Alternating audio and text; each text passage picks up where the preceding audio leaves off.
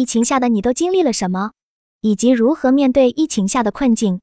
冷眼看时尚 X 圆桌论坛第一期，嘉宾：梓潼简商品运营总监，Noon 社群运营，Iris 抖音电商运营，王岩简设计师兼品牌创始人，非貌式设计师，冷云。各位网友，大家好，欢迎大家来到冷云时尚直播间，直播回放可在知乎冷云时尚博士直播间找到。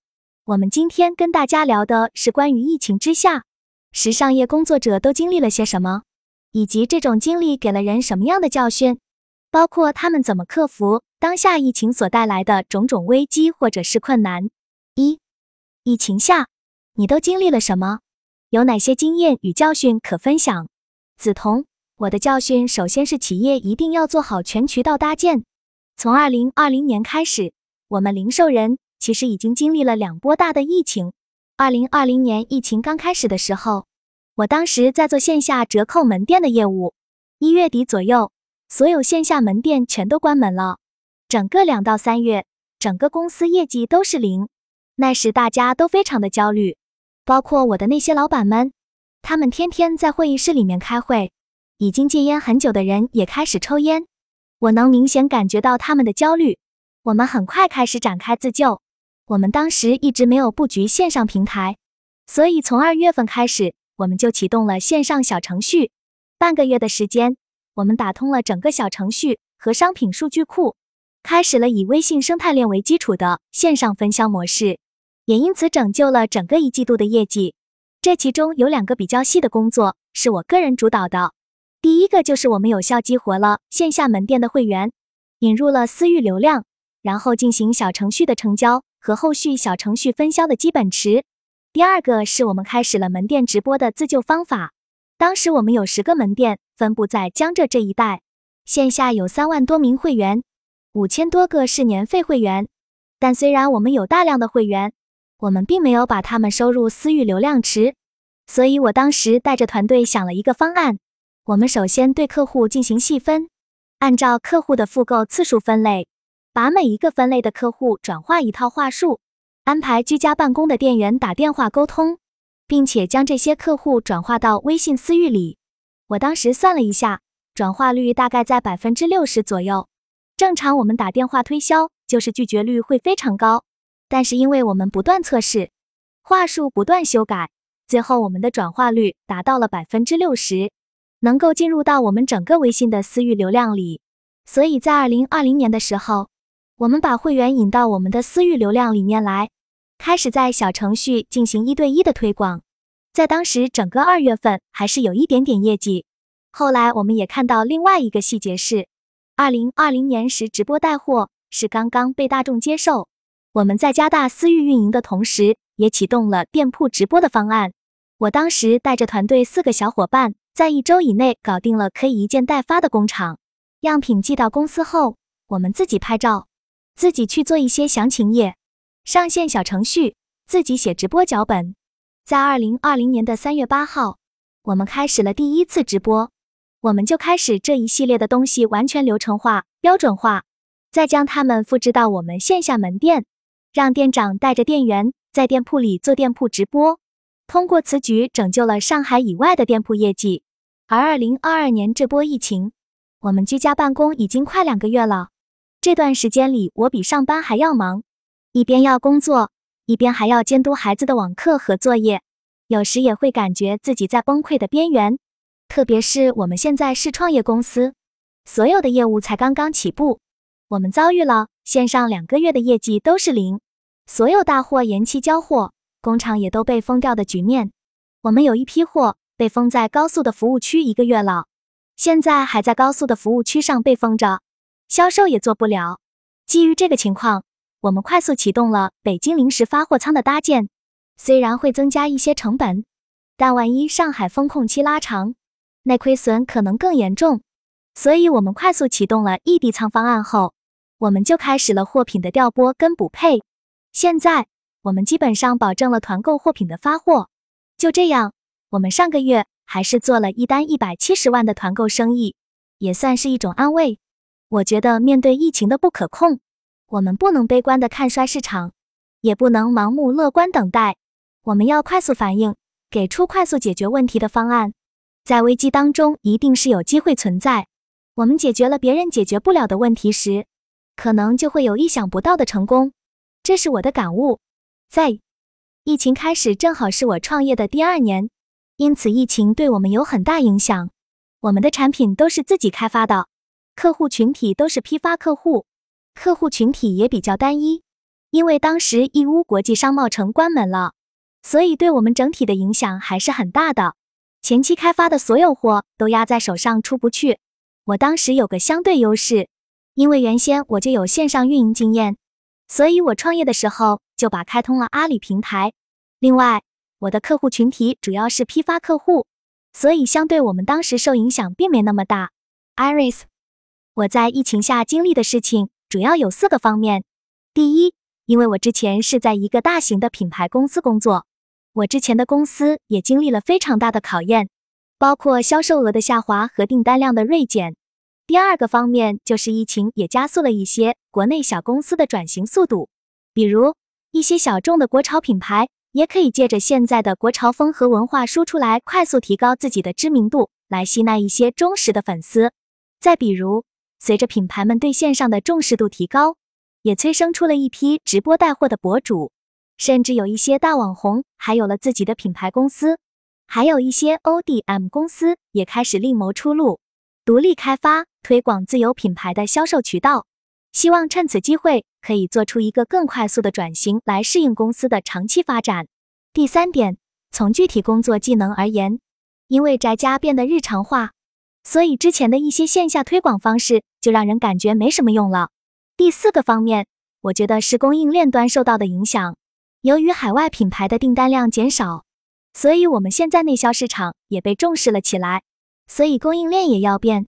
第五个方面其实是针对个人来讲。因为疫情让很多中小企业倒闭，导致像我们这样的打工人会有一部分就会被优化掉，整体的行业竞争压力更大。我觉得这也是导致内卷的一个元凶，但我并不认为这是一件坏事。我觉得主要还是要提升自己日常的知识积累，或者多参加一些行业内的交流论坛，让自己一直处于一个学习的状态。网眼，我代表了一些非常小众的设计师品牌。我在上海只有一家店，我们在疫情下死得很惨。两个月以来，我们几乎在上海零收入。原本三月初的时候，我们计划了几个活动，比如原本我打算跟一个医美公司合作去做活动，但很快疫情就开始了，导致我们所有活动都被取消。好在我们在被封之前，我把一批货品快递给了我们在北京和广州的店铺，快递后就被封了。原本想只是几天，没想到被封了两个月了。当时我真的很着急，但既然已经如此了，那就好好静下心来学习吧。因为我二十多年来，我就一直自己做设计师，我从来没有进入公司打工过，所以我这一个月的时间刚好静下心来，充实自己所缺少的知识。真的非常感谢冷云时尚圈，你们所有的帖子、文章，还有包括课程，我都看了一遍。No no。我的情况挺不好的，从去年十一月份到现在，我都失业六个月了。一开始我真是被现实打懵了，我自己也不知道我适合什么样的工作，也不知道我该找什么样的工作，所以我一直在投简历，期间也拿到了几个 offer，但我也没有去，主要是自己并不太喜欢。疫情还没来的时候，我就抽空做一些线下的兼职，也还能养活自己。但是现在线下的兼职停了。我就开始做线上的兼职来养活自己，最近也在做自己的视频号，也开创了自己另一个副业，做一下珠宝销售。我想趁这段时间好好学习一下。我得到的经验和教训是：首先，作为一个职场新人，一定要存钱。像我现在失业六个月了，但身上还有一点钱。但是如果你是个月光族，你有可能挺不过这六个月。第二点。我觉得一个人有主业的同时，也要有个副业，主业和副业并行，这样万一失业了，好歹还有个副业能支撑自己。第三点，你必须要今日事今日毕，你的计划永远赶不上变化，所以你今天打算做的事，一定要立刻行动起来。二，疫情下居家办公如何保持效率？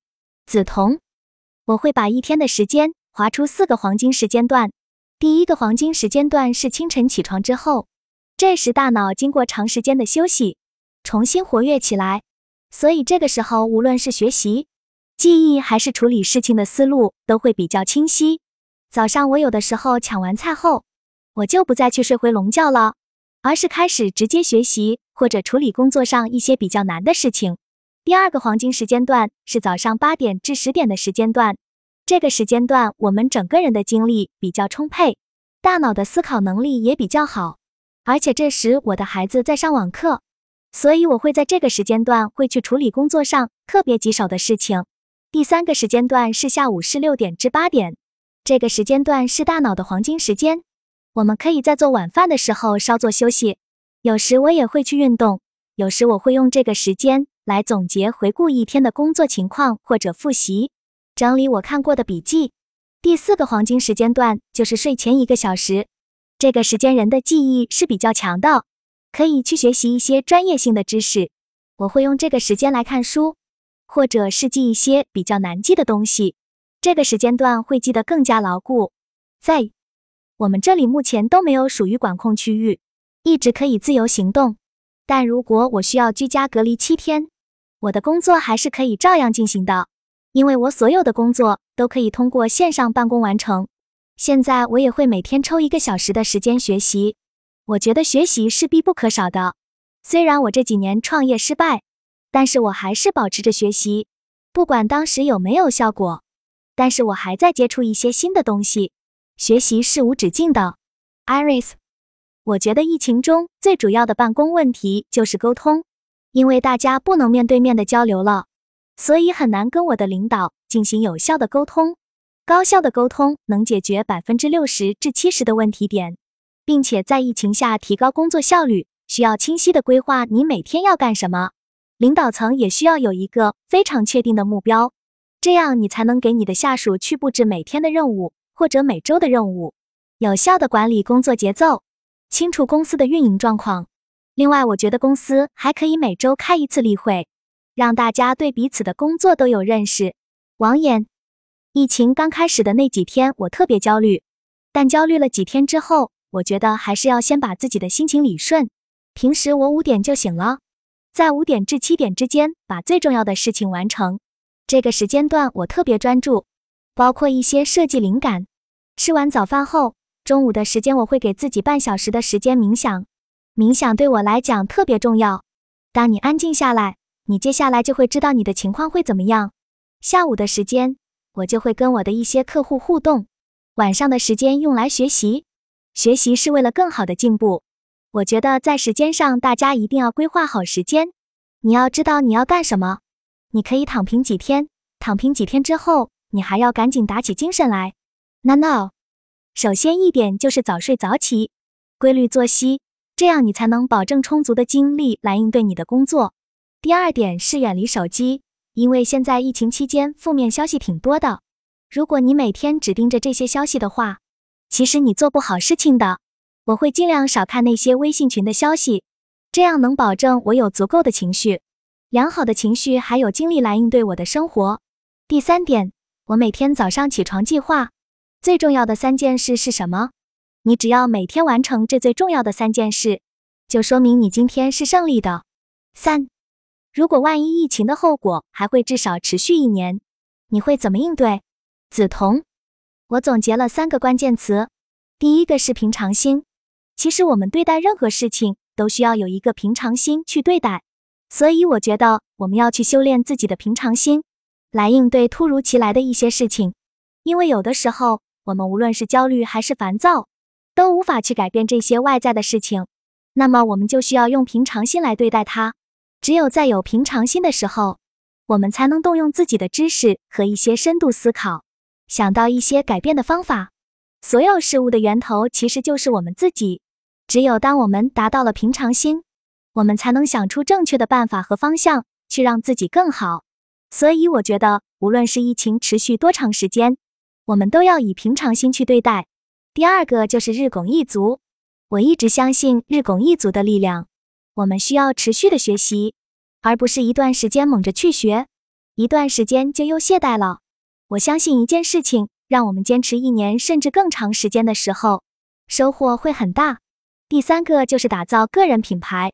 我不是鼓励大家都去做自媒体或者是博主，即使是在自己的工作当中，我们也需要深耕在一个领域里面，去用冠军打法和围城打法打造你的个人品牌。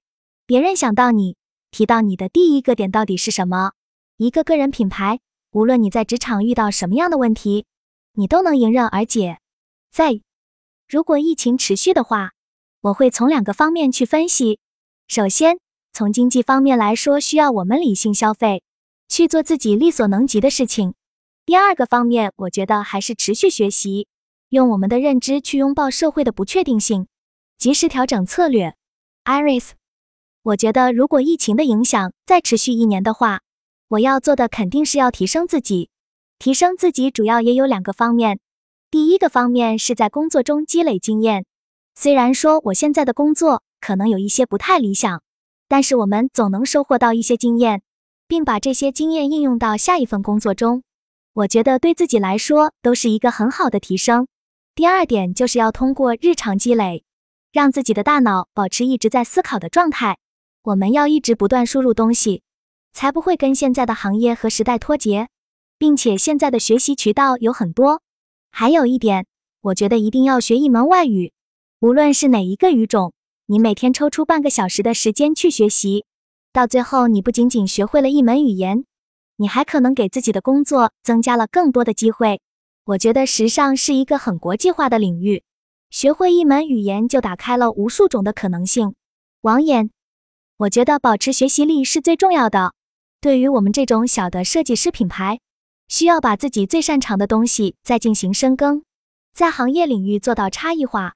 另外，我们要把业务转到线上，我会开启另外一个赛道，把我这么多年给演员搭配的造型经验做一个课程，把这些课程分享给很多女生。如果我的课程慢慢起来了，我会与很多服装店铺合作，甚至是异业联盟，大家一起抱团取暖，度过这个难关。No no，我目前就想赶快找到一份工作，因为有了工作之后，才能深耕自己的技能。才能有一定的储备。第二点就是坚持学习和提升自己，因为现在大家的情绪都挺恐慌，这个时间你可以很好的沉淀自己。第三点就是稳定自己的副业工作。文字整理张怀凯，文字编辑陈畅，美术编辑李宁。